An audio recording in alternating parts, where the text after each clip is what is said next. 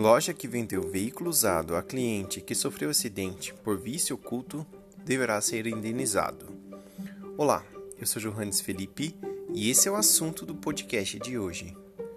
Por unanimidade, a quarta turma do STJ condenou uma loja de veículos de Minas Gerais a pagar danos materiais a um cliente que, seis dias após ter comprado um caminhão usado, envolveu-se em um acidente causado pela quebra da barra de direção. Ao reformar o acordo no Tribunal de Justiça de Minas Gerais, que havia negado o ressarcimento dos danos provocados pelo acidente, o colegiado reconheceu a ocorrência de defeito gravíssimo em um prazo extremamente curto, configurando o caso de vício oculto. Para a turma julgadora, houve o descumprimento do próprio objeto do contrato de compra e venda, já que, embora o caminhão tivesse oito anos de fabricação, era legítima a expectativa do cliente de que o bem tivesse uma vida útil mais longa. O relator do recurso, o ministro Luiz Felipe Salomão, afirmou que o vendedor estava obrigado a disponibilizar um bem que fosse próprio ao seu uso específico, garantindo assim a sua utilização por um prazo mínimo sem deteriorização. De acordo com o cliente, o acidente ocorreu por falta de manutenção preventiva por parte da empresa que teria colocado à venda o veículo em condições impróprias para o uso.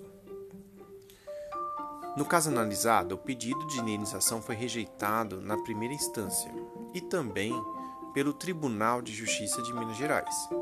Mas, no recurso apresentado ao STJ, o ministro Luiz Felipe Salomão apontou que, a partir dos elementos do processo, em especial o laudo pericial juntado, foi possível verificar a ocorrência de falha mecânica no sistema de direção, o que acarretou a quebra da barra de direção, causando assim um acidente.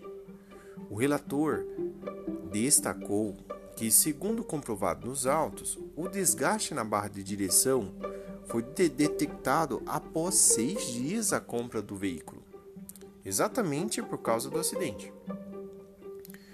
De acordo com o ministro, a peça com problema era a barra de direção, elemento de maior resistência e durabilidade, notadamente em se tratando de um veículo utilizado para transporte de carga. E não há como se acolher a tese de que o vício seria de uma percepção do comprador. Enfim, segundo o relator, o critério a ser utilizado para avaliar uma responsabilidade do fornecedor do produto usado e a possibilidade de que o consumidor usufrua do bem de acordo com o funcionamento que se espera de um bem usado é a garantia de que deverá ser considerada as reais especificidades do produto e ainda o fato de ser usado não afasta a responsabilidade do vendedor que coloca o produto no mercado. Assim, independente de previsão de garantia, a venda de um bem tido por durável, mas que apresenta uma vida útil inferior àquela que se esperava, além de configurar defeito de adequação segundo o artigo 18 do Código de Defesa do Consumidor, resulta na quebra da fé objetiva, que deverá embasar as relações contratuais. Esse foi o julgamento do recurso especial 1.661.913. Espero que vocês tenham gostado deste assunto. Siga a gente nas redes sociais. Segue Direito e Direito.segue. Valeu, tchau e até a próxima!